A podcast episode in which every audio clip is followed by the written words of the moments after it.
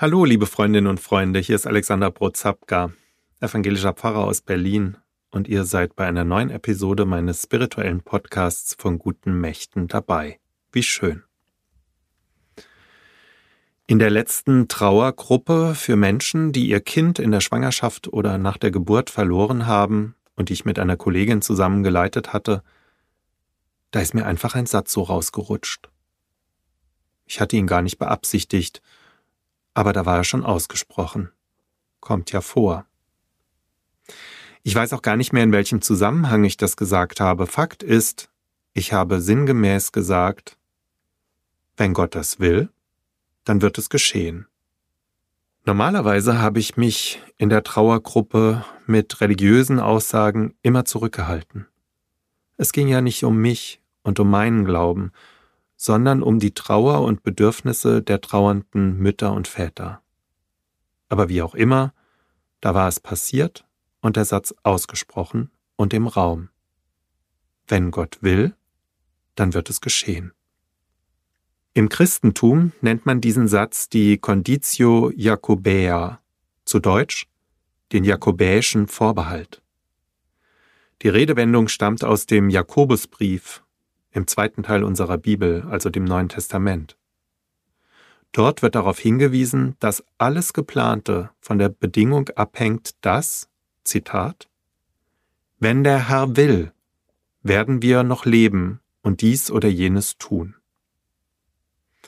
Es gibt auch noch andere Stellen in der Bibel, ganz ähnliche Textstellen, und auch außerhalb des Christentums in der griechischen, römischen und jüdischen Antike war es üblich, Vorhaben unter den Vorbehalt, wenn Gott will, zu stellen.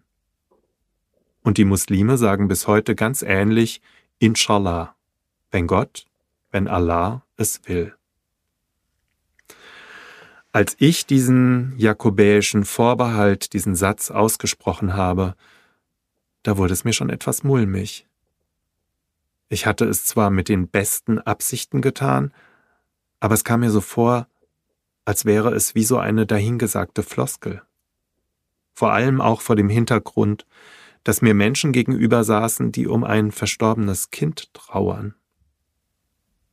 Zuerst aber ging das Gespräch ganz normal weiter. Bis es schließlich ein paar Minuten später aus Frau S herausplatzte. Sie müsse jetzt doch mal sagen, dass Gott nicht gewollt hätte, dass ihr Kind in der Schwangerschaft gestorben sei. Frau S. hat mit ihrem Mann eine kleine Tochter, aber mehrere ihrer späteren Schwangerschaften, die hat sie nicht beenden können. Nein, so sagte sie und war emotional total aufgebracht. Nein, das könne nicht Gottes Wille gewesen sein. An solch einen Gott könne und wolle sie nicht glauben. Tränen liefen ihr über ihr rot angelaufenes Gesicht. Und ich war betroffen. Was hatte ich durch den dahingesagten jakobäischen Vorbehalt nur ausgelöst? Natürlich habe ich mich gleich bei ihr entschuldigt. Wenn ich ihr zu nahe getreten sei und sie verletzt habe, dann täte mir das sehr leid. Das sei überhaupt nicht meine Absicht gewesen. Aber für mich hätte dieser Satz doch auch durchaus etwas Tröstliches. Er nimmt eine Last von mir, öffnet mich für die Zukunft hin in der ich nicht alles machen und gestalten muss. Ich kann Entscheidendes in andere Hände, in Gottes Hände abgeben und weiß es bei ihm geborgen. So in etwa habe ich formuliert.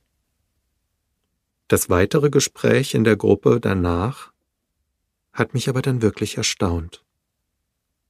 Während ich noch mit mir gehadert habe, fingen die Teilnehmenden damit an, von sich und ihrem eigenen Glauben, davon, was sie trotz allem trägt, zu sprechen. Es wurde ein durch und durch spirituelles Gespräch, dem ich staunend folgte, weil ich das vorher noch nicht erlebt habe in der Trauergruppe. Eine Mutter sprach von ihrer Wut auf Gott, die sie ihm entgegenschreit, und danach dann doch auch eine warme Nähe und Geborgenheit spürt. Ein Vater konnte aussprechen, dass die Zeit der Trauer nach dem Tod seines Kindes schrecklich schmerzhaft und mit nichts zu vergleichen gewesen sei. er aber letztlich daran gewachsen ist und heute sagen könne, ja, bei aller Schwere und dem Schmerz, es ist gut so, und ich möchte es eigentlich gar nicht anders haben. Und der Mann von Frau S. hat mir, als ich nach dem Gespräch noch einmal auf seine Frau und ihn zugegangen bin, von einer Gotteserfahrung auf der Beerdigung seines Großvaters erzählt. Plötzlich habe er eine ganz tiefe Verbundenheit gespürt von diesem ihm so prägenden Mann und auch zu dieser Kraft und Wärme, aus der wir alle kommen und in der wir geborgen sind und in die wir wieder zurückkehren werden hat er mir erzählt. Was hat sich aus dem von mir so dahingesagten Satz, wenn Gott will, plötzlich alles ergeben? Ich denke schon, es war wichtig, dass ich ihn mit bester Absicht und in einer zugewandten und positiven Haltung gesagt habe und nicht als eine Art Machtwort. So ist er aber zu einer Einladung für die trauernden Frauen und Männer geworden, von ihren eigenen tiefen und spirituellen Erfahrungen zu sprechen und, ganz ohne Scham, von Gott. Das hat mich, liebe Freundinnen und Freunde, nachdenklich gemacht und macht es mich weiterhin. Zum einen, wenn jemand zugewandt ist, und das nehme ich jetzt einfach mal für mich in Anspruch, dann kann sie oder er vieles aussprechen, auch ungeschützt, und muss nicht jedes Wort auf die Goldwaage legen, das so aus seinem Mund kommt. Zum anderen auch ein Satz, der zu einem Konflikt oder besser einer emotionalen Reaktion führt, kann weiterbringend sein, etwas eröffnen und in die Tiefe führen, von der ich zuvor kaum eine Ahnung hatte. Ich jedenfalls habe mir vorgenommen, künftig mutiger zu sein, auf mein Herz zu vertrauen, wenn ich etwas sage, und nicht vorher schon die Schere im Kopf zu haben, wie etwas wirken könne. Und dabei ist mir der jakobäische Vorbehalt sehr wichtig. So Gott will und wir leben. Inshallah. Seid ganz herzlich gegrüßt von eurem Alexander Brotzapka.